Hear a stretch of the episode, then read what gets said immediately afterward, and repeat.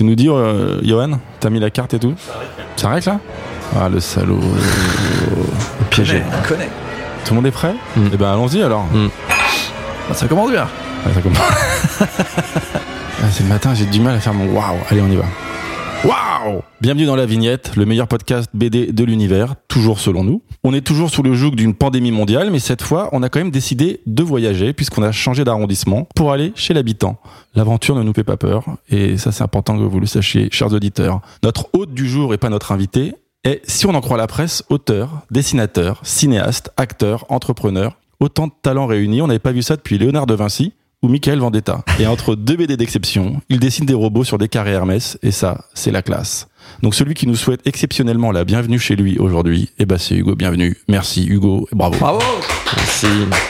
Qu'est-ce qu'on fait là? On est où en fait Hugo ici? Euh, on est dans les bureaux et dans les bureaux de ma boîte de prod qui s'appelle Remembers. bah, C'est gentil de nous accueillir. C'est très joli. Hein. C'est gentil à vous de venir. On peut, Magnifique. on peut préciser qu'il est très tôt et que Aurélien, c'était une vraie angoisse pour toi? Non, ça va, je me suis perdu en vélo, mais. Euh, Ah, t'es venu à ça vélo? va. Ouais, c'est pour ça que j'ai un petit peu de retard. Ah, ok. Bon, c'est le petit retard habituel. Le Ouais. retard de politesse, comme on dit. Faut Traditionnel. jamais arriver trop tôt aux soirées. Sinon, t'es perdu. Aurélien, malgré leur euh, matinale, est-ce que tu peux nous rappeler l'excellent concept de cet excellent podcast? Bien sûr, euh, avec euh, notre invité, donc aujourd'hui Hugo, nous allons revenir sur euh, ton parcours, euh, ta passion, tes envies de dessin, de bande dessinée, mais aussi d'animation, avec trois jalons, trois bandes dessinées que tu as choisies, qui représentent un peu trois moments particuliers de ta vie, mais en même temps, on va remplir ce qui se passe entre, etc. Et on peut parler bien sûr de plus de trois bandes dessinées. C'est un concept qui des fois est un peu réducteur. Oui. Mais au moins, ça fait trois jalons et trois BD passionnantes à regarder avec les gens. Donc, je te propose de commencer avec euh, la première bande dessinée qui peut-être euh, parle pour toi de ta jeunesse, de ton enfance. On et tu as espère, en choisi, tout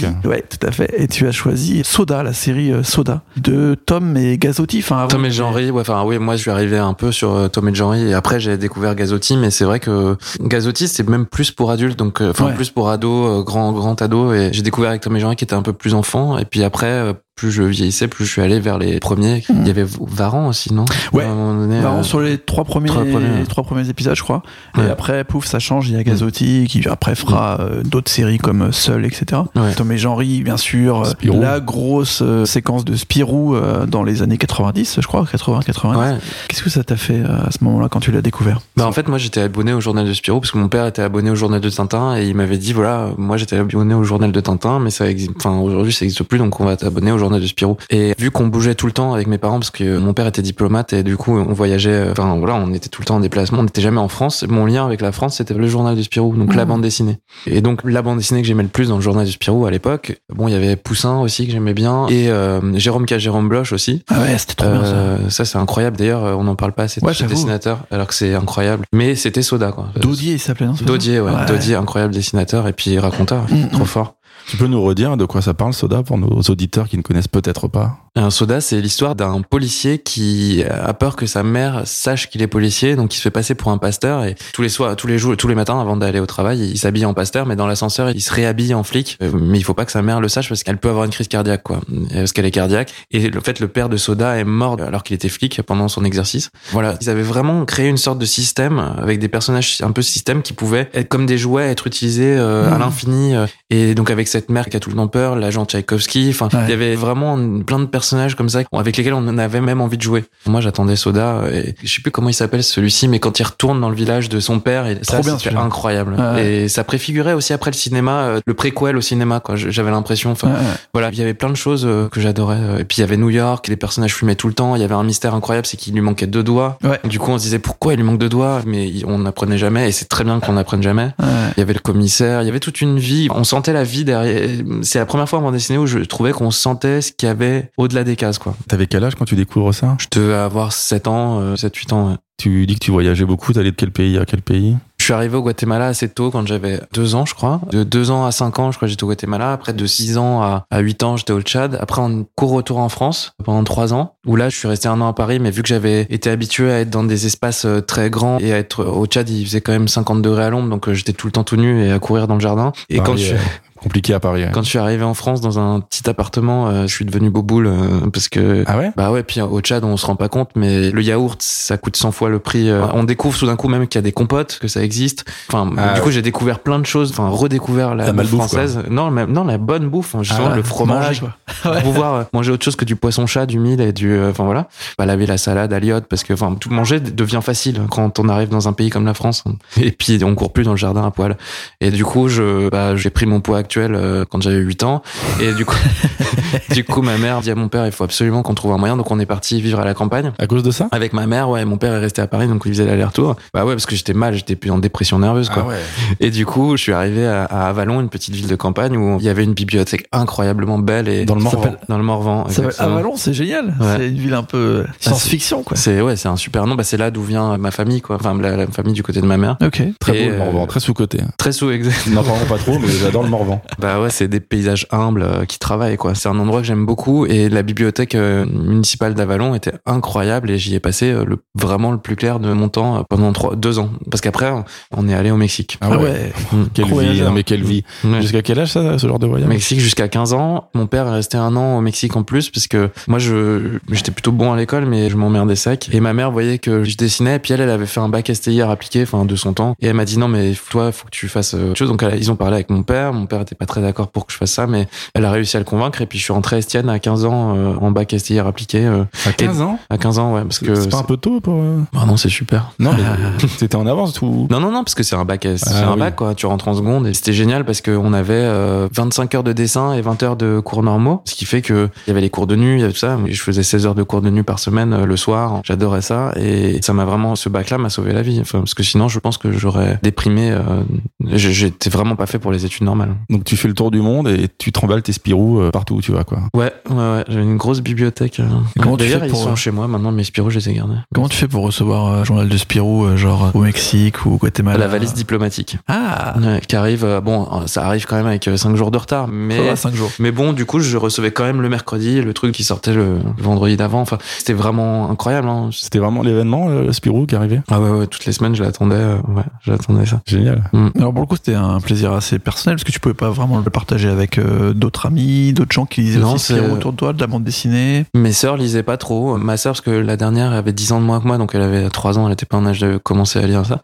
Non, c'était vraiment un truc à moi, quoi. C'était mon truc. De temps en temps, mon père me le barbait, enfin, me, me le chopait, et puis. Ouais. Il était Team Tintin, lui, c'est ça que tu disais Ouais, ouais, c'est ça. Il y avait une petite rivalité ou? De quoi? Entre- Tintin Spirou? Ouais. Mm, Non, non, non, mon père était assez... euh, Au début, il aimait pas trop le manga, et puis un jour, euh, quand même assez tard, mais euh, un jour, je lui ai montré Akira dans le métro, on revenait des puces de Clignancourt, et j'avais acheté des vieux Akira première édition, et je lui montre, et là, il a... Ah ok, je comprends. Je Ouais. comprends ce que c'est.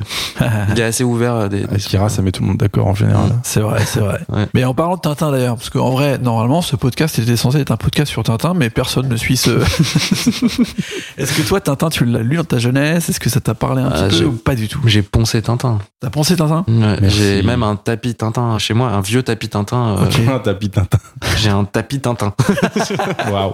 c'est juste pour le, le fra- C'est beau, le tapis Tintin. Ouais, c'est vrai que c'est beau. Tintin. J'ai j'ai envie d'avoir un tapis Tintin. Et qu'est-ce que ça représente pour toi, euh, Tintin alors? Ben, mes parents me lisaient Tintin quand j'avais, euh, en fait, plutôt que de me lire, d'ailleurs, ils me lisaient aussi Babar, mais plutôt que de me lire Babar, ils me lisaient Tintin dans mon lit quand j'étais bébé, quoi.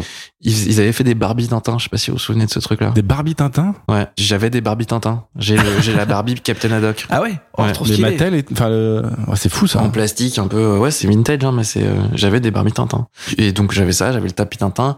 Ils avaient, je crois, fait faire au Guatemala un avion jaune, l'avion de, comment il Ah s'appelle? ouais. Creux aux pinces d'or. Long courrier là. Ouais, oui, Ah oui. oui. Et celui qu'on revoit après euh, dans les volcans, euh, vol 714 pour Ouais, Sydney. Je ouais. sais plus comment il Zut, zut. Euh, Zut. ouais, Zut, ouais, zut. L'estonien. Avec deux S là. Enfin, voilà. Zut, zut. Donc non, euh, Tintin, ouais, c'est grosse, euh, très grosse présence euh, chez moi jusqu'à mes. Je, je pense que j'en ai tellement mangé jusqu'à 5 ans qu'après j'ai arrêté quoi. Ok. Euh, après je suis passé entre 5, 7, 6 ans, je crois que je me suis fait tout euh, Blake et Mortimer. Ok. Petit retour de Blake et Mortimer quand j'avais 12 ans parce qu'ils avaient fait une série, je crois. Euh, ouais, il y avait. Une série animée Ah un- ouais un, peu moche. C'était C'est déjà la- le renouveau de Black et Mortimer euh, de Van Damme ou... Ouais, c'est autour de 2000, euh, fin des années 90, 2005. euh, Avant 2005, ouais. Ouais, il y a eu pas mal de trucs. euh, Je crois qu'ils ont dû lâcher, lâcher la laisse sur euh, les ayants droit de A.P. Jacobs. Pour le coup, il y avait plein de trucs, ça serait plein de produits dérivés, plein de nouvelles séries. Il paraît que ça euh, marche, ça marche mieux après sa mort, mais on en a parlé la dernière fois. Ah ouais, ouais. Ouais, Il y a beaucoup de choses qui marchent comme ça mieux. Ouais. Des fois, Ouais. vaut mieux mourir.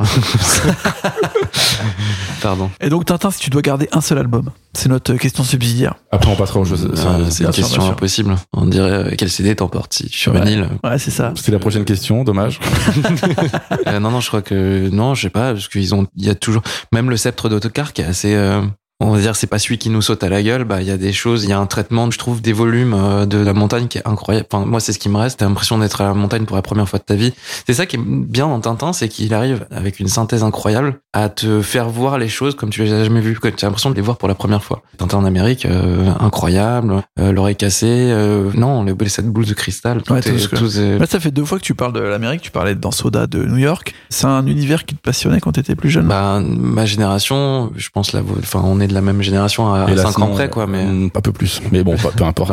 On s'est fait soft poweriser euh, C'est très vrai. fort. euh, ayant grandi au Mexique, principalement, ça, c'est ça qui m'a impacté. J'adorais les paysages où t'étais dans des canyons et tout d'un coup t'as une pub de 12 mètres avec un avec Ouais. un cowboy sur un cheval euh, qui Ouais. est Marlboro. Quoi. Enfin, moi, mon esthétique, elle vient vraiment. C'est euh, Coca-Cola aux États-Unis. Enfin, c'est les pubs Coca-Cola des années 60. Moi, c'est vraiment la peinture réaliste à la gouache américaine qui m'a constitué et qui m'a impacté le regard euh, très très fort. Après, il y a eu des mélanges, mais on va dire que ça, c'est vraiment ce qui m'a imprimé. En termes d'imaginaire, toutes ces familles qui ont l'air heureuses, l'idée d'un bonheur possible, matériel et tout, est quelque chose qui travaille beaucoup dans ce que je fais. Mhm. Et c'est venu se mélanger avec le Japon, bizarrement. C'est un mélange de vraiment d'une grosse culture européenne, même en termes de peinture et tout. Et le Japon m'a appris un peu la liberté, en fait. De dire, ah, fais ce que tu veux. Si tu veux dessiner des, des personnages qui ressemblent à des voitures, tu le fais. Quand tu reçois Spirou, donc pour revenir à Spirou, tu dessines immédiatement? Je dessinais déjà avant, parce qu'en fait, ma, bah, ma mère qui était graphiste, euh, chez Playboy d'ailleurs. Très classe. Stylé. Ouais, ça c'est, j'aime bien. D'ailleurs, je les ai eus euh, tôt, du coup, parce que C'est-à-dire tôt. Bah, Dans le bah, à, à 8 ans, j'avais trouvé la cage, quoi. Du coup, euh, je, Aïe, aïe, aïe. euh, voilà, j'étais très, très, ah, c'est génial. Mais j'avais les, vu qu'elle a arrêté à un moment donné de travailler chez Playboy au milieu 90, bah, en fait, j'avais les trucs, euh, moi, ma vision de la femme, c'était les femmes des années 80, quoi. C'était, Les classiques. fin 80, début 90, ouais. les- Et je pense que ça a impacté vachement ma manière de dessiner, euh, les corps, en tout cas. Et je sais plus pourquoi je disais ça. Bon, Ah oui. parce que Tu voulais parler de cul, Le je pense. dessin.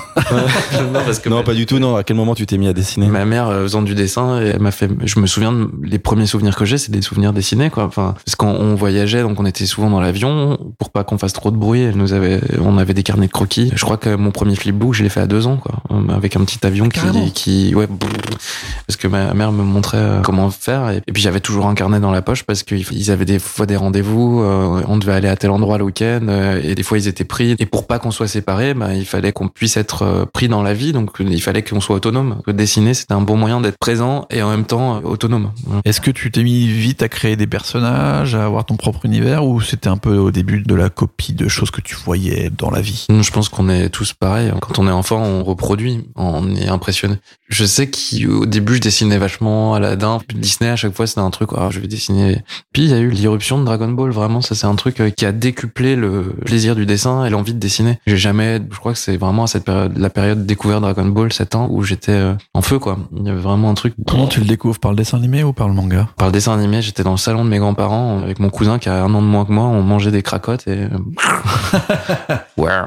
Tu te rappelles de quel épisode c'était Quel univers? Ouais, Raditz qui arrive sur. euh, Il y a un truc qui tombe sur Terre et puis un mec avec une combinaison trop bizarre et une lunette trop bizarre et, et vraiment, moi, je comprenais pas ce qui se passait. Je me disais mais qu'est-ce que c'est? Pourquoi? Comment? Euh, Je suis devenu, euh, enfin vraiment un drogué de Dragon Ball euh, en une fraction de seconde quoi. En deux images, j'étais. euh, ça sortait de tout ce que je connaissais. Ok, c'est possible. À partir du moment où tu te dis ok, c'est possible, en fait, ça y est, je pense que t'es sur le bon chemin. T'étais le genre de mec qui dessinait le mieux de la classe ou? Non, non, non, non. On va dire que je faisais partie des bons, mais il y avait toujours un mec plus fort que moi. C'est énervant ça. Bah, en fait, c'est vachement bien. C'est stimulant.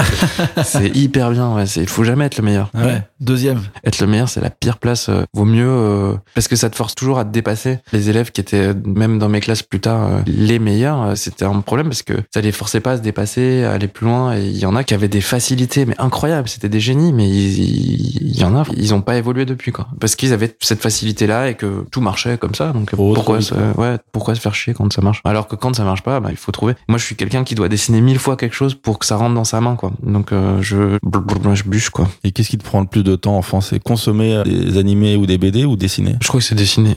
Ouais, peut-être 50, 50. C'est le truc, c'est le dessin quoi. C'est l'image quoi. Mm. Et le bon signe, je pense, c'est quand t'es énervé quand tu dessines. C'est quand tu n'y arrives pas. Ça, c'est un truc. Parce que si t'es énervé, c'est que t'as envie de trouver le truc, de, voilà, de trouver le geste, le geste qui va. Et moi, j'étais tout le temps énervé. Je me je déchirais mes trucs, je les jetais. Je me disais, mais putain, t'es qu'une merde. Enfin, c'était assez genre. Mais qu'est-ce que tu cherchais? C'était le mouvement? C'était représenter des choses euh, particulières? Ou trouver ton propre style déjà ou... Non, non, le style, ça vient bien plus tard, hein, bien, bien plus tard. Là, c'était juste euh, de réussir quelque chose, quoi, de réussir un geste. Euh, C'était ça, c'était la réussite d'un geste. C'était est-ce que je suis capable de ce geste-là, de le- de l'intégrer et de le répliquer. C'est vachement ça. Je suis très mauvais répliquant, quoi. J'ai du mal à faire deux fois le- la même chose. Alors pour garder un personnage sur une bande dessinée, c'est... Bah justement, je trouve des triches, je Ok. trouve des trucs. euh, maintenant, je modélise les têtes en 3D pour euh, les avoir, pour euh, pouvoir regarder sous tous les angles. Ah ouais? Pour ouais ouais parce que en plus d'autant que je dessine des robots donc euh, s'ils sont pas si je les dessine pas exactement dans le volume bah ils ont l'air mous comme dans Premium Plus qui est là, là. Euh, Merci, génial. dans celui-ci euh, le robot j'avais pas la tête 3D au début et ça se voit enfin moi je le vois en tout cas d'une case à l'autre je vois que le volume il est il est pas cohérent. Et ça ça m'énerve. Surtout sur des personnages robotiques euh, sur des objets. Sur les personnages euh, physiques on peut faire euh, des choses un peu molles parce qu'il y a la peau parce que on n'est pas que sur de la structure. Mais par exemple même dans l'architecture moi ce que j'aime c'est le rapport euh, l'architecture c'est droit. Ça doit être droit ou sinon c'est qu'elle va pas bien. En fait comme dans le réel faire des rapports de matière quand une courbe euh, j'aime bien qu'elle soit vraiment courbe et, et qu'elle soit confrontée à la mollesse d'une peau à la voilà. C'est vraiment ça que j'aime bien. Tu décalques alors? Bah non, pas tout le temps. D'ailleurs, j'aime pas, c'est pas agréable. Souvent, en fait, je le fais sur des travaux de commande parce qu'on n'a pas le temps et que je le faisais beaucoup. euh, Il y a un, moment où c'était surtout sur de la presse parce qu'en fait, t'as un sujet qui t'est imposé qui est pas intéressant. Enfin, en tout cas, qui est quand ça t'intéresse, euh, tu le fais euh, un peu. Voilà, ça dépend des moments où des fois, quand j'ai une case, j'y arrive pas. je me dis bon bah vas-y, je vais me prendre ma ref. Puis voilà. Après, le plaisir du dessin, c'est quand même pas de c'est quand même quand t'es un peu à poil, quoi. Donc il y a un mélange. Voilà. Mais par contre, pour savoir décalquer aussi, il faut savoir dessiner. Tu vois les gens qui décalquent une photo. Par exemple, ça, c'est des dessins quand j'ai 20 ans, il n'y a pas de base. C'est juste, j'ai fait poser ma sœur et puis voilà. Mais c'est vrai que quand t'as besoin d'une, des fois t'es paumé, t'arrives pas à faire ta pause, ben tu te lèves, tu prends une photo et puis tu. Après, non, il n'y a pas de jugement de valeur là-dedans parce qu'on avait reçu euh, Davy qui lui carrément euh, prédessine tous ses persos Ouais. et puis après il remplace juste les yeux. Enfin, c'est même plus du dessin, c'est de la. Mais vraiment, il y a des moments, et j'ai absolument aucun problème avec ça, il y a des moments où tu te dis, ah bah ça je vais pas l'inventer, ça va me prendre trop de temps, et puis c'est du réel.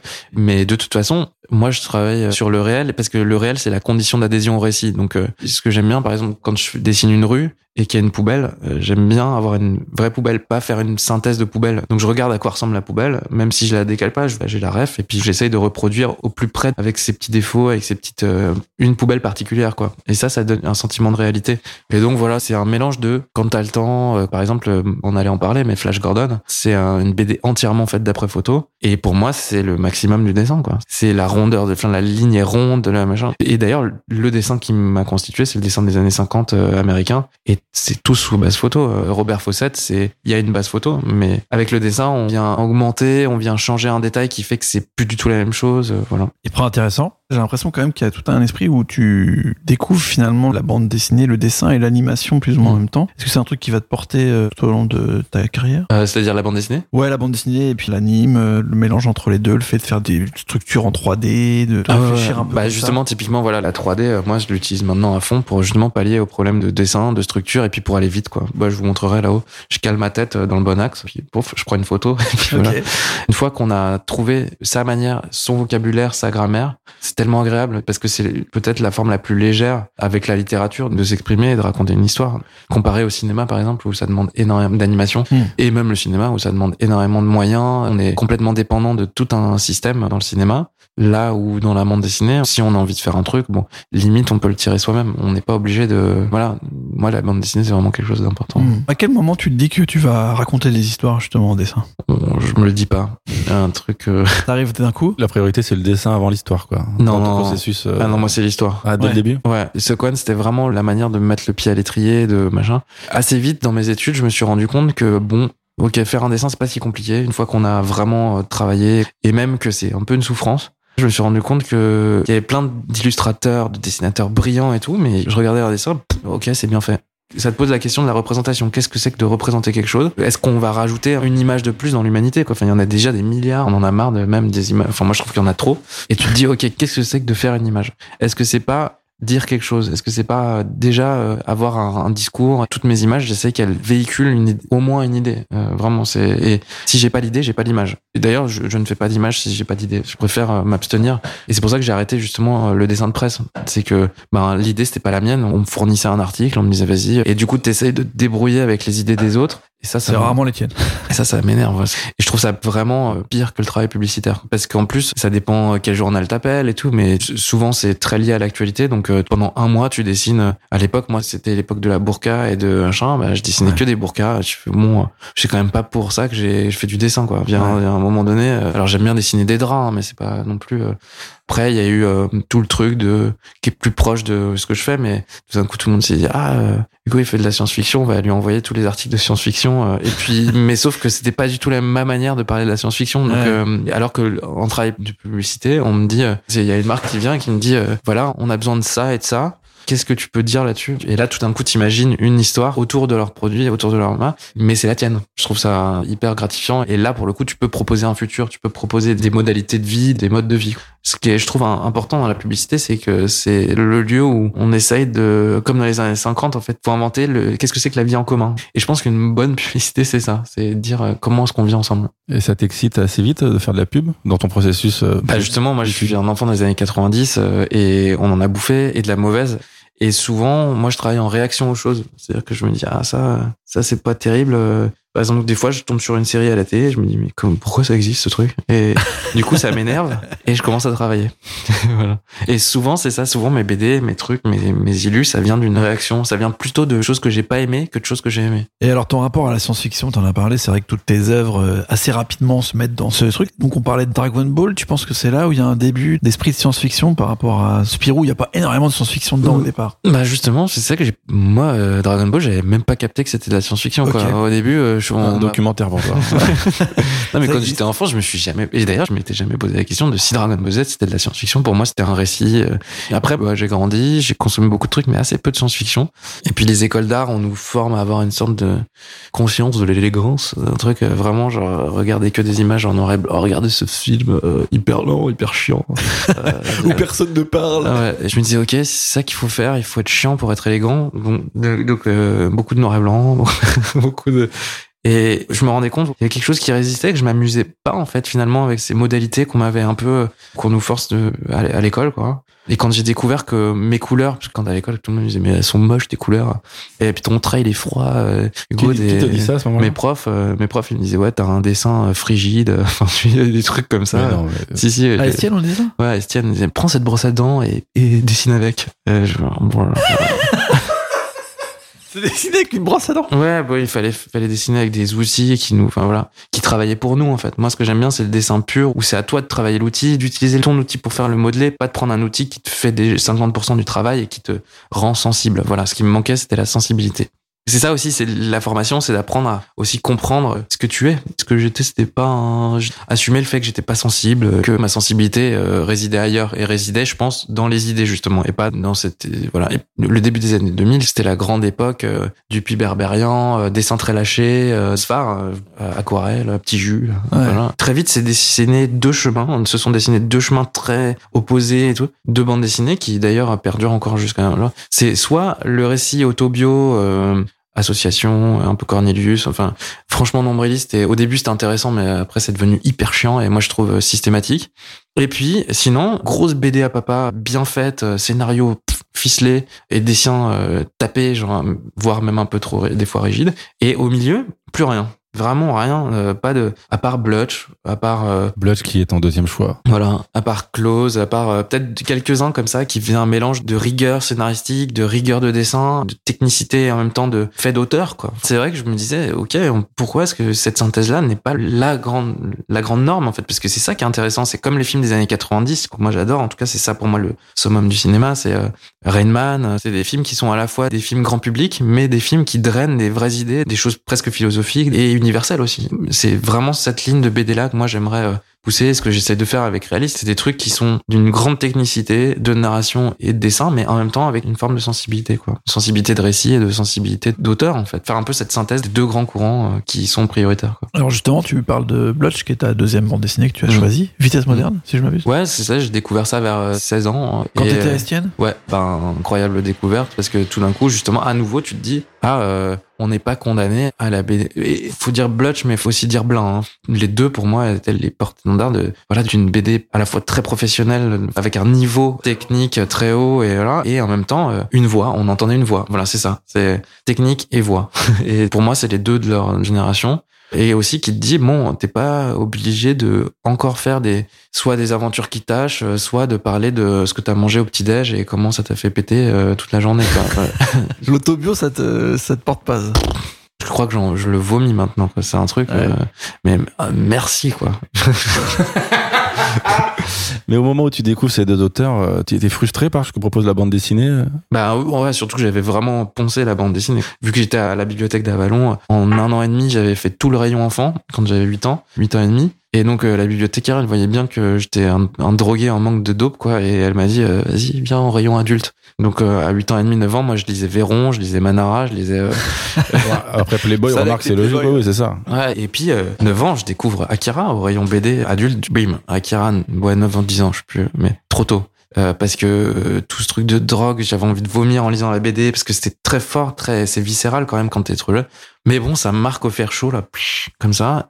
J'ai quand même une connaissance de la bande dessinée. Euh, tu vois, je connais tous les ricochets quoi. C'est pas, c'est pas fait. C'est pas, la meilleure chose que la BD J'adore, Ricochet. Oui, mais euh, cool, tu vois, ouais, je connais peu de gens qui ont lu tout Ricochet. Et des fois, je me dis, mais pourquoi, pourquoi? Mais pareil, Herman, euh, tout le Bois Mori, enfin tous ces trucs-là, j'ai adoré. Tu penses que ça t'a fait emmagasiner énormément d'images qui t'a permis de voir un peu quel style tu voulais adopter, d'avoir euh, chopé tout ça, lu tout ça Ouais, en tout cas, tu te dis, bon, dans quelle famille tu veux être Et ça, c'est marrant parce que avec un ami, euh, on se faisait des soirées euh, complètement débiles, mais euh, où on mesurait les livres qu'on aimait bien. On se disait, tiens, il a une bonne main, lui, il pèse bien, il, il a un bon poids. Tu penses qu'il faut combien de pages pour faire un livre parfait? Enfin, Ah ouais, de- genre de considération, c'est drôle. Et puis on, ouais, on vraiment on les mesurait, on se disait voilà. Et vers 17 ans, on était arrivé quand même au, au fait que il y avait un livre qui était à peu près la perfection en tout. C'était X9 aux éditions de Noël, un gros bouquin jaune avec la tranche noire, euh, l'aspect incroyable. Tout était bien dans ce livre. Et à ce moment-là, je me suis dit, ok, quand je serai grand, ce que je veux, c'est être édité chez De Noël. Ce serait, enfin, je veux pas euh, bosser. C'est fou. Ouais. T'avais déjà, parce que c'est vrai que tes bandes dessinées, elles ont un aspect particulier en termes d'édition, je trouve. Elles ont un format, elles ont une couverture qui est de même, pour le coup, t'as comme une, c'était une série, en fait. Ça, c'est un truc que t'as réfléchi, que t'avais déjà en tête euh, au départ? Bah, ce que j'aimais bien chez Jean-Luc, ouais, c'est que il me dit, euh, bah, tu fais le livre du format que tu veux. euh, Chez il y a pas de collection. Enfin, enfin, en gros, quoi. Et j'ai essayé de trouver avec paiement accepté un format qui disait ce que je disais tout à l'heure sur faire une BD de tradition avec la voix, quoi, avec le côté auteur. J'ai fait une BD qui quand tu la vois, euh, quand t'envoies la tranche, tu te dis ah ok c'est format euh, BD d'auteur, euh, genre roman graphique. Et quand tu la regardes de profil, t'as l'impression d'avoir un 56 pages. Enfin j'ai vraiment pensé ce format pour qu'il soit, enfin pour qu'ils disent les, déjà ça. C'est ça qui est bien chez Journal, c'est que tu fais le, format que tu veux vraiment. T'as le droit de pas choisir aussi et de dire c'est quoi votre format qui va mieux. Voilà. Pour le coup, le format est important pour toi dans ta lecture et dans ta conception de la bande dessinée. Ouais, bah c'est pour ça que chez Réaliste, dans ma petite maison d'édition qu'on a créée avec Cédric Capenou et Charles Hamelin, on a fait des formats tout petits, euh, très intimes, parce que j'aime bien les petits objets, les trucs que tu peux mettre dans ta poche, les folios, quoi. On s'est dit, on veut faire un format qui est pas cher, qui est euh, hyper pop. euh. Dans le format, c'est hyper important. On mesure assez peu le, enfin, quand on est dans l'industrie, on se dit pas, euh, ah, réfléchissons ce format. On a des canons, euh, mais les canons, faut les revoir et comprendre pourquoi ils ont une force. Je trouve que le roman graphique, l'explosion du roman graphique, à la fois libéré des choses qui ont permis de tester justement de choisir son format tout ça, mais euh, on se rend pas compte que le 56 pages est quand même euh, un format incroyable et moi je, je pense que c'est le meilleur format de bande dessinée. vraiment. Ah ouais? Ouais. Tu dois faire une série de 56 pages? Moi je pense que là je vais finir le troisième dans la série euh, Appel en absence. Euh, là, Appel en absence c'est le prochain, mais donc paiement accepté, préférence système, Appel en absence. Ce sera ce format-là et après je pense que je ferai du 56 pages ouais. cartonné euh, classique. euh. Ah ouais, Ouais. Avec des personnages récurrents. Peut-être pas, mais en tout cas essayer de condenser en 56 56 pages un récit parce que le roman graphique tu dilates beaucoup. Mais euh, est-ce que c'est pas bien de condenser? Enfin j'aimerais bien apprendre à condenser en tout cas. Maintenant c'est mon ma prochaine tâche. Tu dis que tu envisages tes couvertures, tes formats, mais au niveau des histoires, tu commences à écrire des histoires? C'est-à-dire? Bah, À cette période. ouais. t'as déjà écrit, t'as déjà tenté des histoires, des bandes dessinées ah des- quand j'étais euh, ouais, j'arrêtais pas d'écrire des histoires de merde. Ah ouais. Quel genre? Je sais pas, mais tu sais, toutes les idées que t'as quand t'es ado, euh, qui sont pas terribles, quoi. Mais parce que ça prend du temps à comprendre comme, c'est un peu le même apprentissage que le dessin. Le dessin, ça apprend énormément de choses sur la vie en général, je trouve, parce qu'il y a une sorte d'assaise. Au début, tu vas aux évidences, c'est un peu comme quand tu dessines quand t'es, en fait, on a un âge en tout. On a un âge en dessin. Enfin, moi, je vois les gens qui ont 8 ans de dessin dans les pattes, où euh, je peux assez vite dire, ah bah lui, euh, ça fait 4 ans, lui, ça fait 10 ans, Ah ouais, ça se voit. Ah, au bout d'un certain temps, euh, c'est bon, on a compris que ça s'efface. Plus de mais- 25 ans. Ouais. Et t'as un âge en histoire, vraiment, dans, dans ce que tu racontes. C'est pour ça qu'il faut euh, commencer à raconter tôt, parce que, par exemple, la première bande dessinée, le premier film, le premier tout, t'as tendance à... T'es en train de façonner ton vocabulaire et t'es en train de le, si t'es en train de faire ton premier livre ou ton premier, c'est que t'as accès à la possibilité d'exercer ton vocabulaire. Et du coup, tu te dis, ah ben, je vais mettre tous les mots que je connais dans la même phrase. C'est le premier livre, le premier film, c'est un peu ça. C'est faire la phrase la plus, la plus euh, impressionnante possible. Alors qu'il faut pas du tout faire ça. Faut, mais ça, il faut la faire pour s'en débarrasser. Ouais. Et c'est pour ça aussi que je dis aux gens, n'ayez pas peur, faites-le. Parce que je, je suis prof au Gobelin et je leur dis, n'ayez pas peur, faites, faites votre merde. Votre première, votre premier caca, faites-le, poussez très fort et, et parce que vous allez apprendre en faisant mal. euh, Et puis, on fait toujours mal. Euh, Du coup, il faut, Alors, c'était quoi ton premier caca, toi?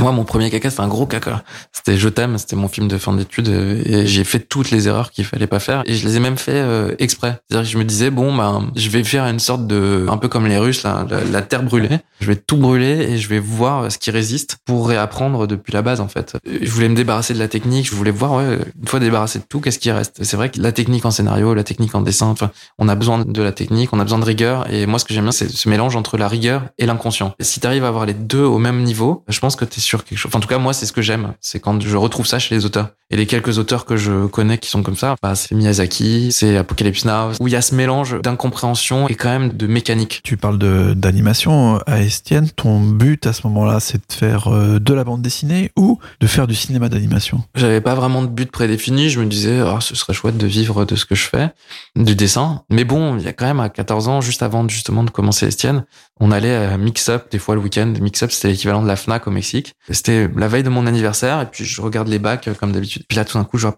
la couverture de Princesse Mononoke, enfin la jaquette quoi. Et un DVD à l'époque, ça coûtait cher. hein. C'était 400 pesos, euh, c'était 40 balles, hein, 40 euros. C'était quand même pas rien parce que c'était un import en plus. Donc, euh, je sais pas ce que vous m'avez acheté pour mon anniv, mais en fait, si vous avez rien acheté, je veux vraiment ça. On a mis ça dans le DVD et ça a été euh, dans le lecteur DVD, ça a été incroyable. Toute la famille était euh, scotchée alors que personne n'avait envie de voir ce film à part moi quoi. Bon, ça a scié tout le monde. Ok. Donc là, première fois, je me dis ah l'animation c'est quand même un outil euh, intéressant pour pouvoir raconter des histoires et quand même euh, impressionnant quoi. Ce qu'a pas la bande dessinée parce que ça te prend pas. La bande dessinée c'est toi qui détermine le rythme. L'animation c'est le réalisateur qui l'impose.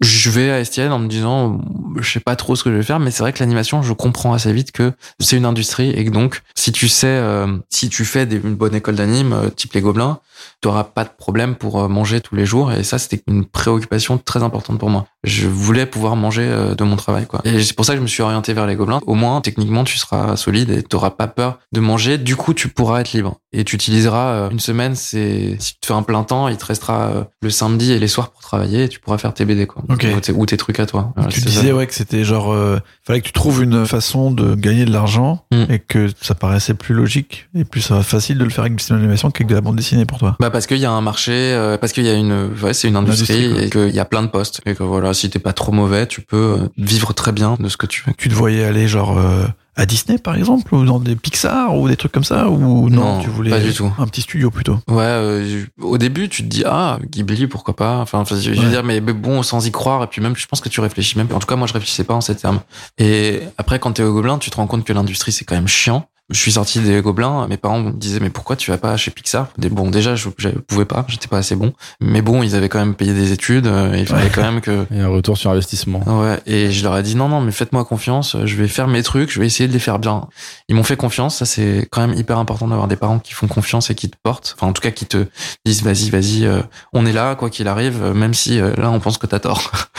Que clairement, il me disait, j'avais quand même conscience qu'il fallait bosser beaucoup. Et j'ai toujours conscience qu'il faut travailler dans ce milieu, il faut travailler le double, quoi, pour euh, pouvoir euh, être libre. Sinon, sinon tu ne l'es pas. C'est aussi con que ça, sauf si t'es brillantissime, mais j'en connais peu des gens brillantissimes. Tu penses parce qu'il y a trop de monde ou c'est parce que ça va trop vite? Bah il y a trop de monde, ça va trop vite. Et puis il faut être bon quoi. Le niveau est tellement haut, le niveau général est tellement haut que tu peux pas être médiocre. Tu, ne peux pas exister si t'es médiocre. Et surtout tu peux pas te plaindre euh, si tu t'es pas donné les moyens, je trouve. Il y a un truc un peu comme ça. L'art c'est peut-être le seul système euh, où euh, c'est pas toi qui décides, c'est les autres. C'est comme une transaction. La transaction, c'est on, se dit bon bah on estime ensemble à l'humanité de manière complètement sans communiquer que ça, ça vaut ça. Et ben, je sais pas comment dire, mais ouais, l'art c'est vraiment pas toi qui décide si tu as une valeur ou pas. Après, c'est toi qui peux décider que ça, cette valeur-là, tu vas pas l'exercer. Ça, c'est une vraie, ça c'est quelque chose.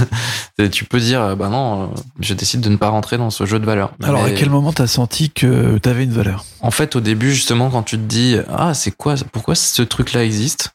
Je peux proposer quelque chose d'au moins aussi mauvais.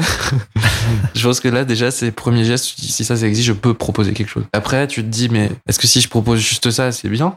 Et après, tu montes. voilà. Enfin, en tout cas, moi, c'est comme ça que je me disais. Tant qu'en fait, euh, j'étais pas satisfait parce que je proposais en termes d'histoire, justement, ben, j'ai proposé à personne de faire de la BD parce que et c'est là où c'est intéressant, c'est que l'animation est plus confidentielle, surtout sur le court métrage. Et du coup, j'ai pu façonner mes outils un peu dans l'ombre en faisant des courts métrages, en faisant des trucs que personne voyait trop de me planter euh, sans que ce soit visible. Et puis un jour, paf, tu trouves le truc, euh, tu trouves ton vocabulaire, vraiment ta manière de faire des phrases.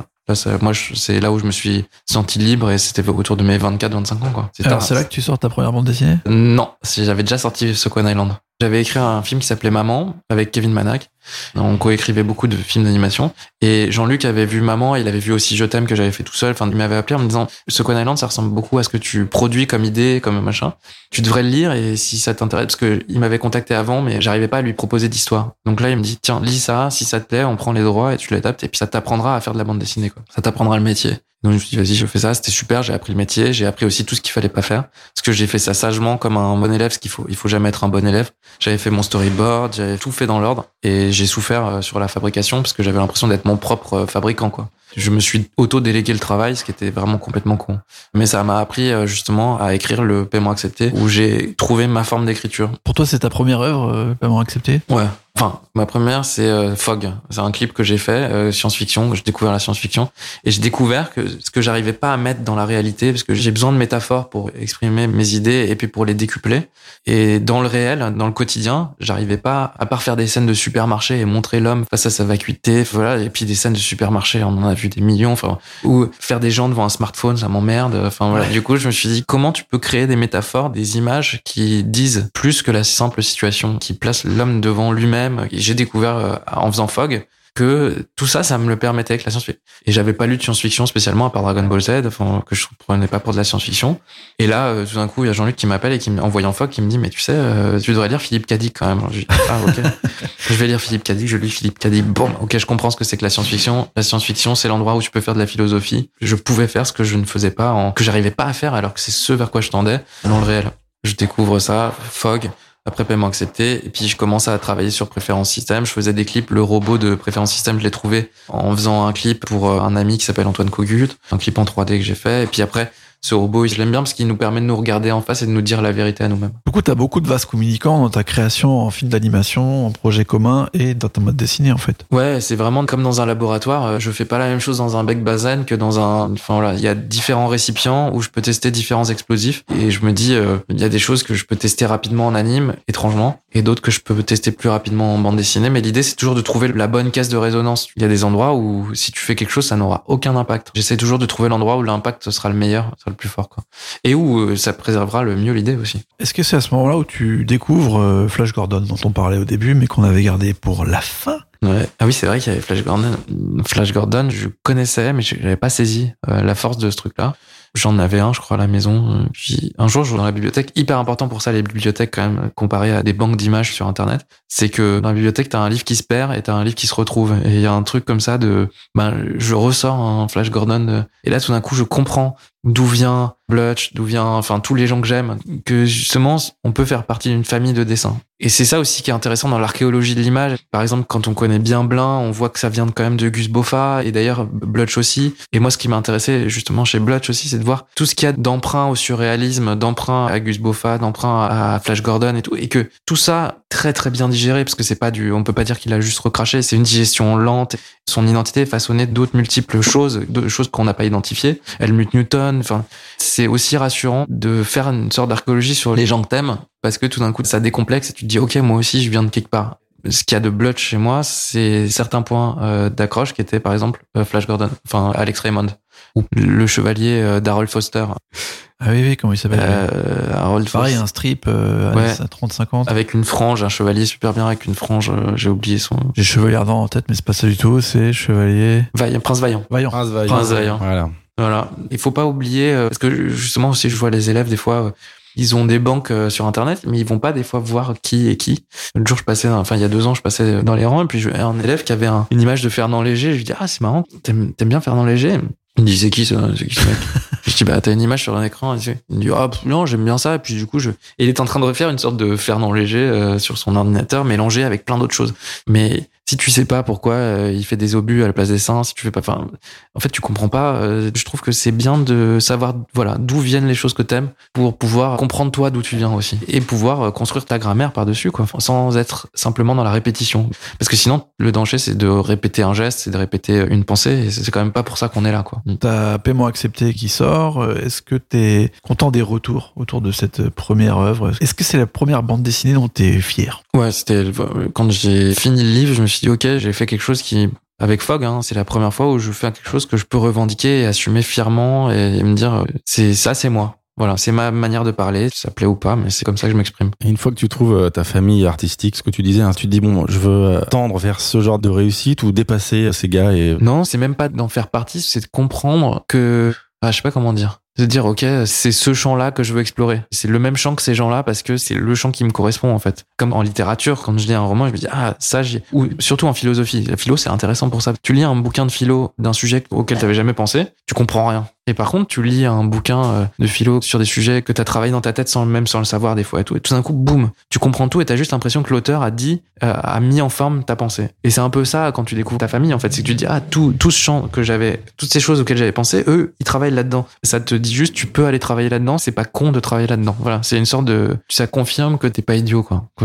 Que tu peux faire ça aussi, toi. T'as le droit il y a quand même cette question de droit qui est dans le dessin et dans la création qui est quand même euh, souvent on se dit non mais j'ai pas le droit de faire ça. C'est quand même personne va comprendre ce que je suis en train de proposer. Souvent c'est quelque chose qui arrive. Est-ce que t'es content de comment sont reçues ta proposition à ce moment-là? Bah Ce euh, droit que t'as pris? ouais bah, après il y a c'est mitigé. Il y a des gens qui te il y a toujours un mec pour te péter le tibia euh, euh, en route hein. Tu lis C'est- beaucoup les retours? Bah de toute façon t'es obligé hein. Ouais. si c'est pas toi qui le lis euh, c'est quelqu'un au bureau qui te sort le truc qui te sort le journal ou, le- ou le- la page internet. T'as vu comment tu t'es fait dégommer sur Amazon des bons potes. Euh, Mais bah là, non, mais c'est normal en même temps, parce que tu.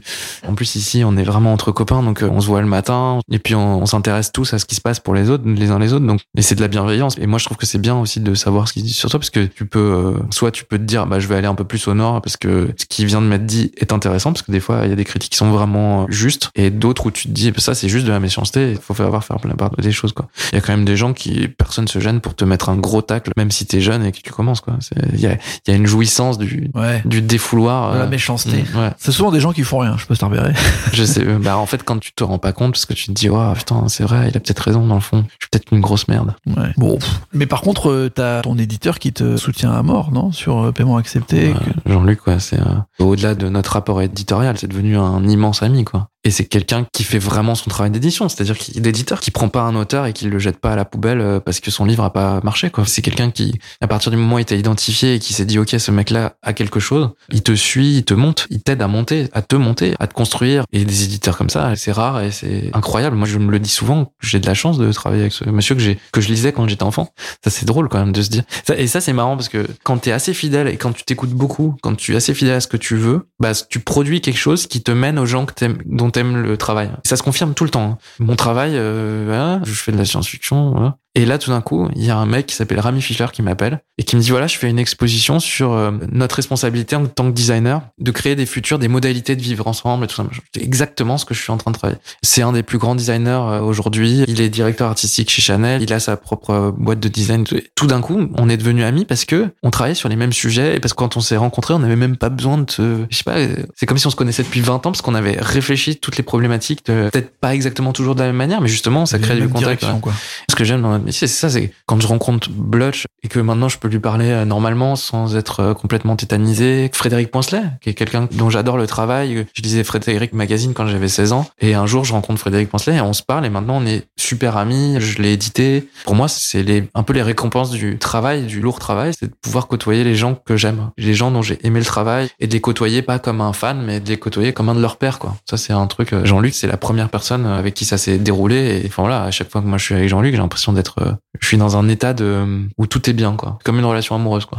Et quand tu crées, il te fait des retours un peu constructifs, voire un peu sévères, ou, ou il te laisse libre cours euh Jean-Luc, il me laisse libre euh, parce qu'il sait que tout est hyper fragile chez moi et tout change jusqu'au bout. En gros, je travaille sur préférence système, j'ai travaillé sur deux ans et demi. Il a vu, de temps en temps, je lui montre une planche, mais en fait, il voit le livre un mois avant le print. Ah ouais. Là, il reçoit le livre.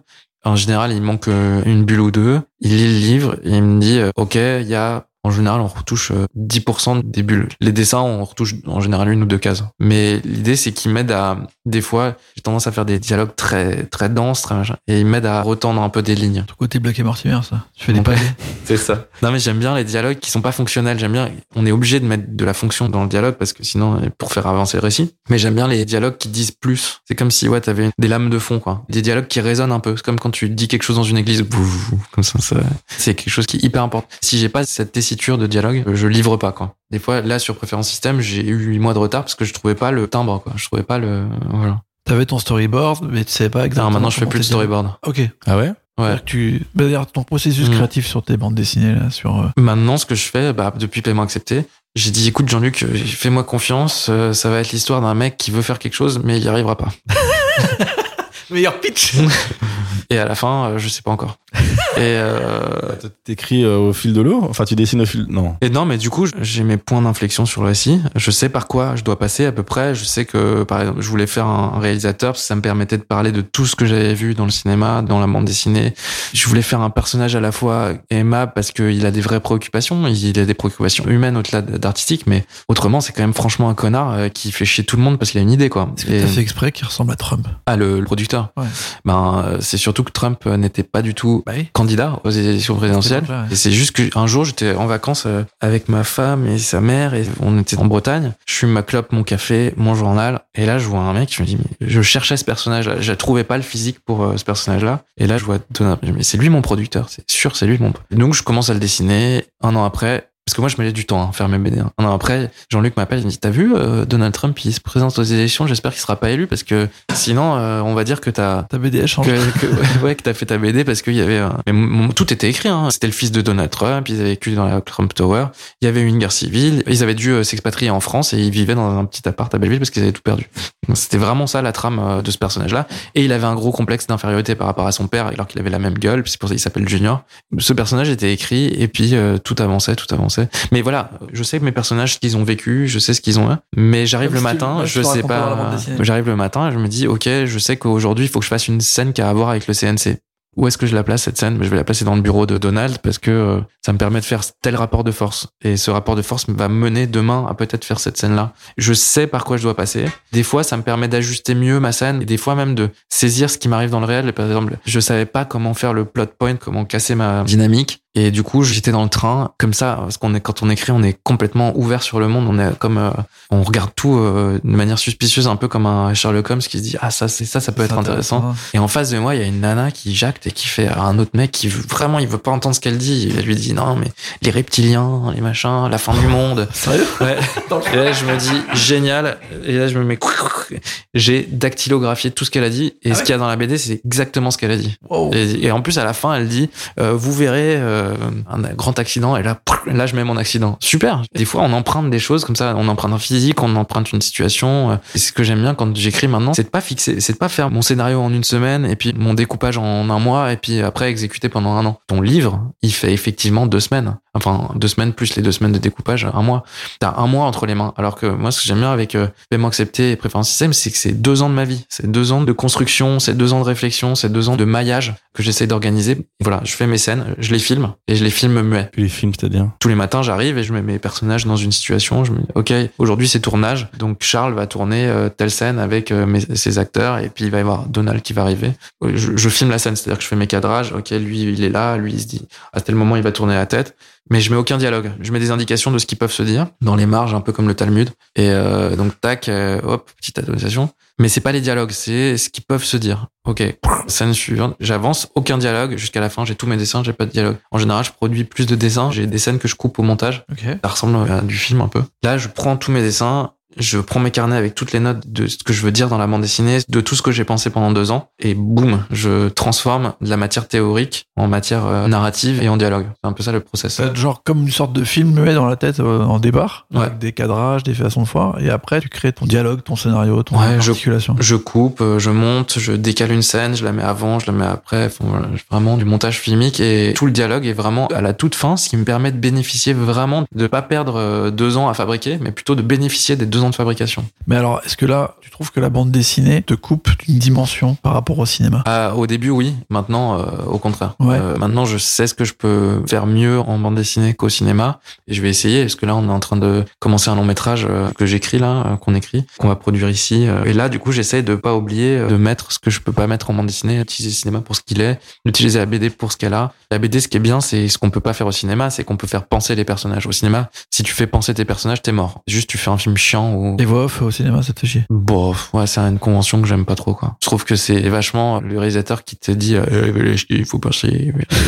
moi, j'ai- moi, j'aime bien vivre les choses. Le récit, c'est faire vivre à quelqu'un quelque chose pour qu'il en sorte avec une expérience de plus, une vie de plus, en fait. Ou en tout cas, un fragment de vie de plus, une situation en plus. Et le récit doit augmenter tes capacités dans le réel. Si c'est juste, les récits qui me font juste passer une heure, euh, en général, ils m'ont coûté, quoi. C'est ça le problème aussi beaucoup de la production, de la surproduction là, c'est que la plupart des récits te augmentent pas tes, augmentent pas ta capacité à être dans le réel. Au contraire, ils t'aspirent du réel pour t'en sortir. Un bon film, c'est un film qui te réarme pour le réel. Voilà, c'est ça. Le travail d'équipe qu'implique euh, l'animation ou le cinéma, tu le vis comment toi? Bah, j'adore. C'est pour ça que j'ai monté des studios. C'est pour ça que je monte ma maison d'édition. C'est que j'adore travailler avec les autres et j'adore voir euh, chez les autres ce que je peux pas voir chez moi, c'est-à-dire le moment où naît l'idée et voir comment chez les autres elle naît. Ça, c'est des épiphanies quand même. Quand euh, t'as quelqu'un qui a une idée et qui arrive à la transformer. C'est ce qui me manquait euh, en tant que juste auteur, parce que quand on est tout seul, concentré sur son travail, des fois on s'ennuie nous-mêmes, hein, parce que euh, moi, moi, moi, c'est chiant. Et j'aime bien le fait, là je descends un étage, je vais voir Emmanuel Lantame, je vais voir Jocelyn Facon, je vais voir euh, les gens qui bossent ici, et, puis tout d'un coup je vois la naissance d'une idée. C'est magique, c'est un truc. Tu sais, toi en tant qu'auteur, tu sais qu'il faut pas trop toucher, tu sais qu'il faut juste regarder de loin, pas trop dire de choses pour qu'il puisse préserver son idée et tout, mais juste de voir ce moment-là, c'est comme de voir une aurore boréale. J'ai besoin du travail en c'est pour pouvoir voir le répliquer ce moment-là le plus que simplement moi, quoi. Ces moments où ça arrive chez moi. Ta préférence système qui arrive, qui est ton album euh, qui a le plus marqué les gens, j'ai l'impression. T'as reçu des prix, etc. Dans cette BD, tu amènes pas mal euh, d'idées, comme tu disais, notamment que tu as évoqué la surproduction d'images et, le fait qu'à un moment, on va avoir plus de place pour les stocker, qu'il va falloir faire plus ou moins un tri, Mm. même dans nos têtes, pour arriver à savoir qu'est-ce qu'on garde. Et donc, il y a toute ce- cette bagarre pour savoir qu'est-ce qu'on garde. Est-ce qu'on garde 2001, l'Odyssée de l'espace ou pas? Ouais. D'où ça devient cette réflexion, euh, t'en as pas mal parlé dans le podcast aussi, de la surproduction d'images, d'idées, et comment on fait le pour garder ce qui est vraiment important en fait. Bah, c'est une question, euh, quand on produit soi-même énormément, parce que je produis beaucoup, je me dis, euh, mais où ça va finir tout ça Et depuis longtemps, je disais ça à mes copains, ça, bah, ça, ça finira dans les poubelles du présent. Et ben en fait, je prends le train, je suis en vacances, j'ai travaillé toute l'année comme un bœuf, je prends trois jours de vacances, ce que les gens appellent un week-end. Donc je me dis, ok, il faut quand même que je parle de, si on veut exister aujourd'hui, quand même, la liberté, ça coûte très cher, ça coûte tout en fait. Donc je commence à réfléchir à ça, à la liberté, au travail, je commence à imaginer ce personnage d'Émilie qui pense qu'elle est maître de son destin alors qu'en fait elle travaille tout le temps, elle est toujours en train de faire du montage pour une marque, euh, enfin voilà. Elle quitte jamais chez elle, elle va jamais faire une soirée parce que elle doit, je sais pas quoi, enfin voilà. Et elle répond que aux stimuli de l'extérieur. Donc en fait elle devient un robot. Et je suis dans le train, D'ailleurs, dans Paiement accepté aussi, il y a une scène euh, que j'ai écrite dans le train, parce que j'étais avec ma femme. euh, Et souvent, c'est. Vers hier, les palmiers, je sais pas ce qui se passe. Tout d'un coup, j'ai, j'ai, une épiphanie. Et là, je me dis, je vois des billes de bois, je vois des pneus. Et je me dis, mais c'est, qu'est-ce qu'on empile, qu'est-ce qu'on entasse, qu'est-ce qu'on organise, qu'est-ce que, mais on peut pas continuer à produire autant de trucs. En plus, c'est exponentiel. Donc, quand tu connais le- l'exponentialité de tout, ben, tu te dis, et là, je commence à m'intéresser, je sais pas pourquoi, comment, aux archives physiques. Et je me dis, en fait, l'archive, c'est la même chose que des pneus. On crée aussi, et je commence à et je vois que, bah, en fait, en France, tout n'est archive. Donc, euh, ça pose quand même un problème. Aux États-Unis, l'archive devient archive. Après, du coup, je commence à m'intéresser au prix du mètre linéaire d'archives dans un monde où, quand même, on est de plus en plus endetté et où les budgets ont quand même tendance à baisser. Est-ce qu'on va pouvoir continuer à entretenir nos archives? Puis, je me dis, mais est-ce que le physique est pas voué à progressivement mourir puisque on ne consomme pratiquement plus que du numérique? D'ailleurs, hyper intéressant, mais ça c'est un autre sujet. Mais euh, je pense que si on veut être juste et être un- une démocratie, euh, il faut qu'il y ait un accès universel à Internet parce que si aujourd'hui, si tu veux payer tes impôts, tu peux pas le faire ailleurs que sur Internet. Donc bref, ça c'est un autre sujet, mais euh, tout est numérisé et c'est en train de créer deux classes hein, quand même. Il y a la classe de ceux qui ont accès à Internet et ceux qui ne l'ont pas. Euh, et je pense qu'on minimise trop ce phénomène. Euh, mais je fais une putain de digression, c'est nul. Euh, Bien, c'est intéressant, c'est intéressant. C'est vrai que c'est intéressant. et donc, euh, je me dis, ok, l'archive, les dettes, machin, est-ce qu'on on numérise tout? Donc, Mais sauf que la numérisation, ça reste, même si on peut stocker beaucoup de choses en très peu d'espace, il y a un moment donné où, à cause de l'exponentialité, la création de contenu va dépasser la création de contenant. C'est sûr. Et on y arrive aujourd'hui. On est en train d'y arriver. Et euh, bah juste, euh, je me dis, mais attends, euh, personne n'a traité ce sujet. Je me renseigne et puis je me dis, un personnage intéressant, est-ce qu'on peut pas faire un archiviste? Un archiviste qui aurait le rôle inverse de son rôle d'aujourd'hui. euh, je me dis, mais dans quoi il va stocker ce qu'il va sauver? Je me suis Où est-ce qu'il va ouais. sauver tout ça? Où est-ce qu'il va sauver tout ça? Et surtout, l'archive, c'est quoi? L'archive, c'est la mémoire de l'humanité, c'est ce qu'on va transmettre. Et donc, ça revient sur tout ce que je fais depuis toujours, même Sequan Island. C'est cette problématique de c'est quoi la transmission Euh, Sequan Island, c'est l'histoire d'un père qui n'a rien à transmettre à son fils. Et quand on n'a rien à transmettre à son fils, qu'est-ce qu'il y a au bout? La mort. Et voilà, tout, tout, tout mon travail, c'est sur la transmission. Ok, il faut qu'il ait un enfant, il faut que le réceptacle final, ce soit l'enfant. Mais Là, le robot me permet à la fois de stocker son, de monter son enfant. Tout d'un coup, il se passe des choses. Ça s'accélère. Tu comprends plus pourquoi tu fais les choses, mais il faut les écouter parce que l'inconscient est beaucoup plus fort que toi. Et tu peux juste structurer ton inconscient pour mener tout ce qui te draine, quoi. Voilà, c'est un mélange de toutes ces idées et de toutes ces réflexions qui prennent du temps. C'est vraiment un an, un an et demi de glanage euh, dans le champ, quoi. Tu fais énormément de recherches en fait. Non. Tu... Non J'ai l'impression là tu me parles beaucoup de tout ce concept d'archives, tu sais, t'as quand même beaucoup de... Non, Ouais, c'est essayé c'est de très étudier la question quand même. Euh, franchement, si tu veux te renseigner sur les archives, euh, tu te fais euh, trois articles, un Google. Aujourd'hui, euh, tu vois, des- me fait rire d'ailleurs les auteurs qui font. Ouais, alors j'ai. J'ai fait Non. 5 ans de recherche, Non. en des euh, coupures de presse et des microfilms. Et même, euh, à force de trop chercher aussi, tu tues ton idée parce que très vite, elle devient soit pas suffisante. Par exemple, là, j'ai appel en absence. C'était à la base avant préférence système. Mais là, je m'étais vraiment trop documenté. J'ai lu euh, Thérèse d'Avila, j'ai lu euh, Saint Thomas d'Aquin, j'ai lu plein de trucs. Ça a tué le livre parce que j'avais trop d'informations et que je pouvais plus traiter et écrire un récit. C'est quand même euh, assécher, c'est enfin assécher certaines choses. Et maintenant, je sais que ma manière de bosser sur préférence système était la bonne. C'est que mon père appelle ça, là, il a fait de la psycho beaucoup. C'est l'attention latente. Et je suis en attention latente. Je ne vais rien chercher. Les choses viennent à moi. Juste si elles arrivent à moi, c'est qu'il y a une raison. T'es en veille quoi. bah non, c'est que je sais pas comment dire, c'est que c'est important. Parce que je ne regarde pas les infos, je ne lis pas de journal. En général, je prends les journaux juste pour les images.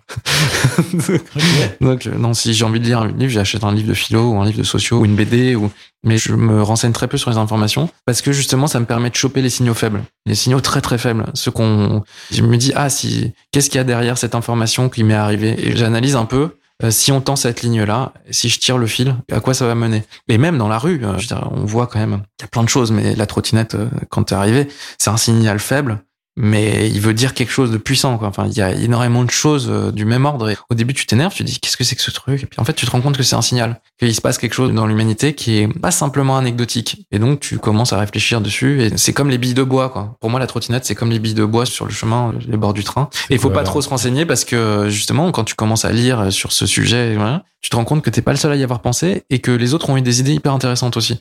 Et Ça te coupe. et ouais, ça te coupe parce que toi, tu même c'est des idées que tu aurais pu avoir, mais tu peux plus les utiliser, elles sont à l'autre. Ouais. Donc j'essaye de rester concentré sur ce que j'en pense et pas sur ce qu'en pensent les autres. Mais par contre, il y a des données factuelles. Typiquement, euh, le coût de l'archive. Bah, je me suis posé la question. Je me suis dit, ok, c'est quoi le coût de l'archive? Je crois que c'est 1200 euros le mètre. Donc ça fait quand même euh, vu que Cher. ça fait cher. Hein et en plus, je me suis dit, mais personne n'en parle de ce coût au mètre de l'archive. C'est quand même. Tu mets Donc, quoi dans ce mètre? Bah, je crois que c'est vraiment euh, ça, et c'est un mètre Il y a aussi un- quoi, de disque dur ou de Non, ça c'est de la physique, c'est du physique. Des livres, euh, des- des, des- ouais, ouais. papiers. euh. L'entretien de, d'un- mais on n'imagine pas le nombre de kilomètres d'archives qu'on a en France. C'est, euh, En plus, il faut que ça soit pérenne parce que si Mm. c'est du papier qui pourrit et tout. C'est ça, faut que ce soit plus dans des- pérenne que les disques durs Ouais, c'est plus pérenne, et c'est ça. Et donc euh, là, tu te dis bon, ok, on est quand même euh, niveau mémoire et on est assez mal barré. Et surtout, c'est quand même sur la mémoire que c'est toujours construit l'humanité. Donc euh, si on commence à oublier des choses et vu qu'on produit de plus en plus là et qu'on a besoin de cette production, euh, pas, on n'a pas besoin de produire de tout, mais on a besoin de produire vite, très très vite de la euh, technologie en fait euh, pour pouvoir sauver le monde. C'est- Maintenant, on est obligé de courir très très vite dans la pente pour la rattraper quoi. Ouais, t'es combien Ouais, c'est important pour toi que tes œuvres elles restent? Bah en fait, c'est une question justement qui a drainé Préférence Système pendant toute l'écriture et qui a drainé aussi Paiement Accepté. La transmission, c'est quand même la résistance. Et dans Préférence Système, je pose la question de comment les choses aujourd'hui peuvent résister, sachant qu'elles sont qu'on produit en masse, quoi. Et comment les choses peuvent s'imposer alors qu'elles sont déjà noyées, alors même qu'elles viennent de naître. Hmm. Comment euh, au cinéma, euh, Alien, si ça a marché, c'est que c'était en concurrence avec 10 films. Aujourd'hui, tu sors Alien, c'est noyé au milieu de minimum, je crois, 56 films par semaine. Bon, aujourd'hui, avec le coronavirus, c'est un peu différent. Mais pourquoi est-ce que tu vas mettre moi quand je, vais devant les cinémas en général maintenant je ne rentre plus dans le cinéma parce que c'est comme devant un restaurant où il y a trop de choix euh, je me dis moi je sais pas ce que je vais choisir du coup et puis en général ça témoigne pas d'une grande qualité au restaurant quand t'as T'as trop de- et ben en fait le cinéma c'est la même chose. On surproduit donc on produit quand même globalement de la merde. Et le drame là-dedans, c'est que ce qu'il y a de bon, on peut même pas l'extraire parce qu'il est noyé. Hmm. Ouais. C'était une préoccupation de préférence système qui était centrale. Hein. C'est comment aujourd'hui une œuvre peut ne serait-ce qu'exister. Bah, Et je- beaucoup, t'as réussi, parce que Préférence Système, t'as quand même euh, beaucoup de presse, t'as eu des prix. Comment t'as senti ce succès du livre? Ben, en fait, ce qui est marrant, c'est quelque chose qui est apparu justement avec euh, Fogg. hein. Je me suis dit, ok, avant, j'essayais de faire des choses euh, qui avaient l'air d'être des œuvres, c'est-à-dire que je prenais les, je voyais les films euh, qui prenaient des allures d'œuvres, des films de plus en plus merdiques, genre filmés comme des films d'auteur, quoi. Enfin, tu sais, avec des plans lents, avec des trucs, avec des acteurs qui font des trucs de films d'auteur. mais c'était des films de marché, quoi. Tu te dis, mais attends, c'est quoi ce bordel? Pourquoi un film de marché mime le cinéma d'auteur? Alors je me suis dit, putain, c'est incroyable. Aujourd'hui, le produit devient, prend les atours d'une œuvre. À ce moment-là, je me dis, mais est-ce que je vais pas faire l'inverse? Est-ce que je vais pas faire des œuvres qui ont des allures de produit? Donc, qu'est-ce que c'est qu'un produit? C'est quoi l'icône du produit? Ben, c'est la pop. Donc, je me dis, ok, je vais faire des trucs pop comme ça. Je vais et, et en dessous, je pourrais peut-être faire cette prise de judo, d'attirer les gens avec une forme qui est pas agressive, qui a l'air de pas gêner trop. Je les attire vers moi et après, bam, avec le, avec ce que je raconte, je les, je les, ouais, je les mets un peu au sol et c'est ce que j'essaie de faire. De dire aux gens, venez, vous allez voir, tout va bien se passer. Et puis après, tu leur balances ce que tu as à leur balancer. Alors qu'avant, je disais, non, mais regarde, je vais te raconter quelque chose d'hyper important. Et les gens, disaient, oh là là, chiant, le tu mec. vois, tu, tu vas pas me saouler, non? Non, normal, normal. Et puis, les gens, ils- on a de la chance, ils nous accordent leur temps. Je veux dire, la plupart des plateformes payent des, des milliards d'euros pour avoir l'attention des gens. Donc, je pense qu'il faut respecter euh, vachement leur, euh, un auteur qui me respecte, qui respecte pas mon temps, qui me vend un truc qui n'a pas de poids, ben, je le relirai plus jamais. L'auteur, carrément. Ouais. Il est viré. Ouais. Ok. Bah oui, parce que tu lui as quand même, bon, alors un livre, en plus en littérature, c'est encore pire parce que ça te prend une semaine ou enfin, ça t'accompagne longtemps. Un mois et demi, moi, mais bon. Mais euh, tu vois ce que je veux dire, c'est quand même, il t'a pris du temps, donc euh, il faut qu'il te rétribue à un moment donné lui aussi de ce que tu lui as donné en échange. Pour moi, un livre, c'est invoquer. euh, Quand je lis un livre, c'est j'invoque un mec dans mon salon. Quand je lis Clifford Decimac, je suis avec Clifford Decimac dans mon salon et, et j'ai l'impression de parler avec lui. C'est un vrai échange. Et si l'échange est pourri, ben c'est comme avec un copain. Euh, Si ton copain est chiant, euh, enfin un mec que tu rencontres il est chiant bah, ou une nana, ou, Je me rappelle bah, tu, bah oui, je vais quand même pas passer encore du temps avec ce mec. Il est chiant, tu vois. Un éventuel échec, c'est quelque chose qui te fait peur bah de toute façon, euh, non, non, parce que on rate tout le temps. Enfin, T'as pas peur que quelqu'un se dise, bon, lui, il est chiant, je le relis plus Non, parce que c'est pas toi qui décides si t'es chiant ou pas. C'est quand même l'autre. Peut-être que tu me trouves méga chiant. Moi, personnellement, non, c'est passionnant, mais non, mais tu vois ce que je veux dire. Ouais, c'est ouais. euh, c'est vraiment pas à nous de décider si on est intéressant ou pas. Et je pense que si tu si t'essayes d'être intéressant, tu peux pas l'être, quoi. Un Mm. truc de. Mais au moment où le livre sort, t'as pas une petite appréhension de putain, j'espère que les gens ils vont quand même comprendre. Hmm, J'essaye de pas l'avoir. En tout cas, ce serait mentir de dire que j'ai pas. hein. Je me dis pas. ah, J'espère que ça va plaire. Mais en vrai, je c'est comme euh, quand t'es au baseball et que t'as ta batte et que t'as quelqu'un qui te lance une balle hein, et vraiment t'essayes de taper le plus fort possible pour qu'elle soit elle parte très très loin. Donc quand je sors mon livre, je crois que je l'envoie le plus loin possible de moi. Et ah, mais c'est ça, pas mal. En fait, c'est comme ça que je fais euh, pour pas en souffrir. C'est qu'en fait, en général, j'ai déjà trois autres projets qui sont lancés et qui me permettent de pas avoir peur que celui-ci se. Oui, oui, c'est ça. T'es déjà sur autre chose, quoi. Je suis déjà sur autre chose et depuis longtemps en général. Quand il sort, en fait, euh, quand je finis une BD, bon bah il y a trois autres projets qui vont sortir derrière et qui peut-être eux seront bien ou peut-être eux plairont. Vu que tu développes quand même beaucoup de concepts dans tes bandes dessinées, comme tu dis, de la philosophie, de la sociologie au milieu de la science-fiction, est-ce que tu es quand même content que les gens qui te lisent les comprennent comme tu as voulu les, les amener. Je suis, je suis content s'ils ont compris. Je veux dire qu'ils ils ont saisi entièrement le propos tel que tu l'avais Bah, réfléchi, quoi. Alors il y a des gens qui l'ont pas compris. Je vois les commentaires, il y a certains commentaires sur internet où euh, ouais non mais euh, alors là Même des gens qui apprécient. Non, mais je, je vois même, tu vois, le fait que, je sais pas, des gens qui peuvent apprécier ta bande dessinée, Hmm. mais genre, quand ils font la critique, tu te dis, en fait, il a pas capté, en fait. De quoi je voulais vraiment parler. Mais je pense qu'il y a aussi des degrés de lecture. J'essaye de faire des livres où les lecteurs doivent travailler un peu, comme les films que j'aime. C'est-à-dire que moi, les films que j'aime, c'est ceux où je suis actif, où mon cerveau fonctionne et où il est en train d'inventer 50% de l'image que je suis en train de voir. Et si un film me montre tout, me dit tout, bah, je m'emmerde parce que j'ai l'impression d'être face à un manuel Ikea. J'essaie de faire le travail que j'aime retrouver, c'est-à-dire de laisser des zones d'incompréhension, de flou, parce qu'en fait, le lecteur va imaginer ce que je mets dans les interstices. J'essaie d'utiliser la force d'imaginaire du lecteur parce qu'elle est plus forte que la mienne de ce que je peux proposer. Moi, ce que je propose, c'est là, c'est physique, qu'il a entre les mains. Mais si j'utilise toute sa réflexion à lui et toute son imagination à lui, en laissant des coins où lui il peut se rentrer dedans, et ben en fait, je décuple la surface de projection euh, de mon livre. Et c'est pour ça qu'à la fin, je laisse euh, Izzy au, au- sur la montagne devant Paris. C'est l'idée, c'est que elle est le fruit du passé et elle incarne le futur. Donc, elle est le présent absolu. Et donc, parce que elle est le présent absolu, à ce moment-là dans sa vie, dans le récit, il faut que je la laisse là parce que préférence système, c'est ce truc-là, c'est ce concept de préférence système, c'est dans les Macs, c'est de choisir comment t'aménages le système pour te sentir bien dans l'usage de ton ordinateur. Le truc, c'est notre monde, il y a des forces, il y a la gravité, il y a l'économie, il y a des lois naturelles, il y a des lois humaines, il y a la morale, il y a et c'est de dire, c'est à nous de changer les, en gros, les paramètres dans notre préférence système, euh, du système, parce qu'on est pris dans un système, quel qu'il soit, et pour dégager de la liberté, du bonheur et tout ça. L'idée, c'était que c'est elle, à ce moment-là, dans le livre, au bout du chemin, qui va devoir décider comment aménager le système pour qu'il devienne vivable pour elle, mais peut-être pour l'humanité, pour un genre. Et si je dis plus, si je montre plus, après, je minimise les capacités qu'elle a à inventer le- futur et donc le lecteur. Moi, ce qui m'intéresse en mettant Easy là, c'est de mettre le lecteur là et de lui dire c'est à toi d'inventer le système de demain. C'est à toi, nourri de tout ce qui t'a traversé de là, d'inventer le meilleur. Mais je vais pas l'inventer à ta place parce que ce serait le réduire. Voilà. Et j'aime bien les fins ouvertes parce que ça permet de revenir sur tout le livre.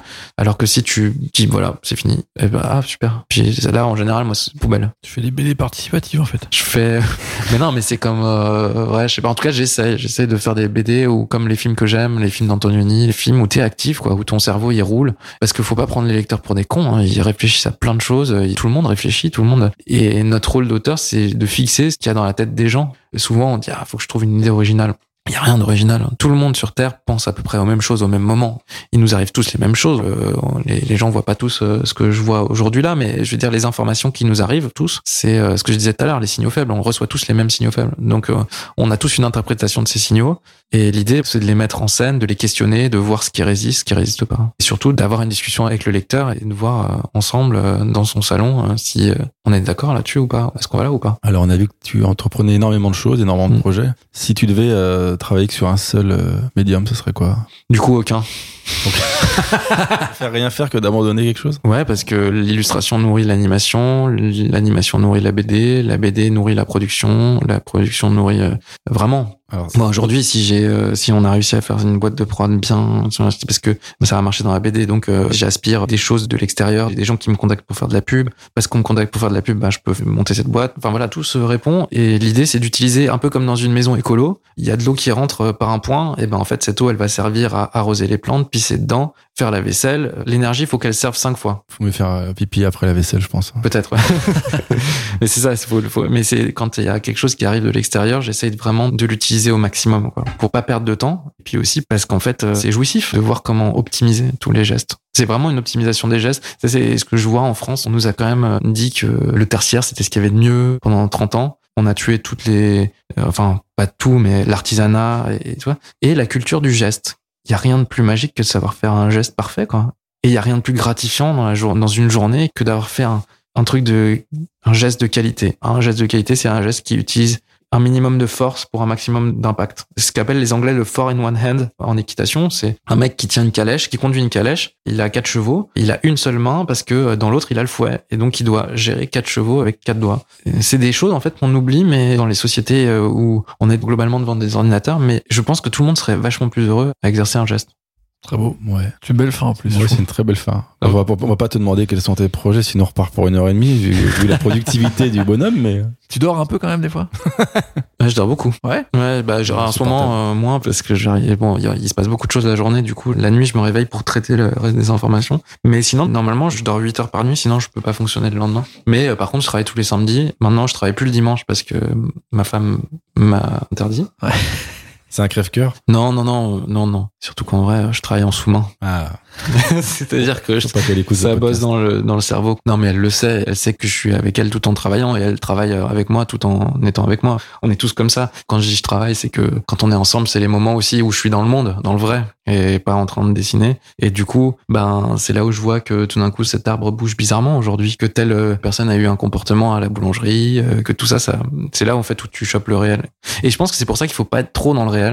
Pour pouvoir le prendre en pleine gueule euh, et te dire, oh là là, Donc, le dimanche, quoi. Le dimanche, tu prends le réel. Ouais, et le, la semaine, je suis ici dans une sorte d'irréalité totale avec que des gens incroyables. Et c'est vrai que ici, c'est un petit paradis avec que des gens qui sont euh, hyper justement dans cette question de geste, dans cette question d'aspiration au beau, quoi. Et donc, on est vraiment dans un écrin. Et c'est c'est bien des fois de se couper, justement, pour recevoir le minimum d'impulses, mais du coup, t'as les impulses qui comptent, quoi. Bah, en tout cas, on était très content que tu nous reçoives euh, dans ton antre.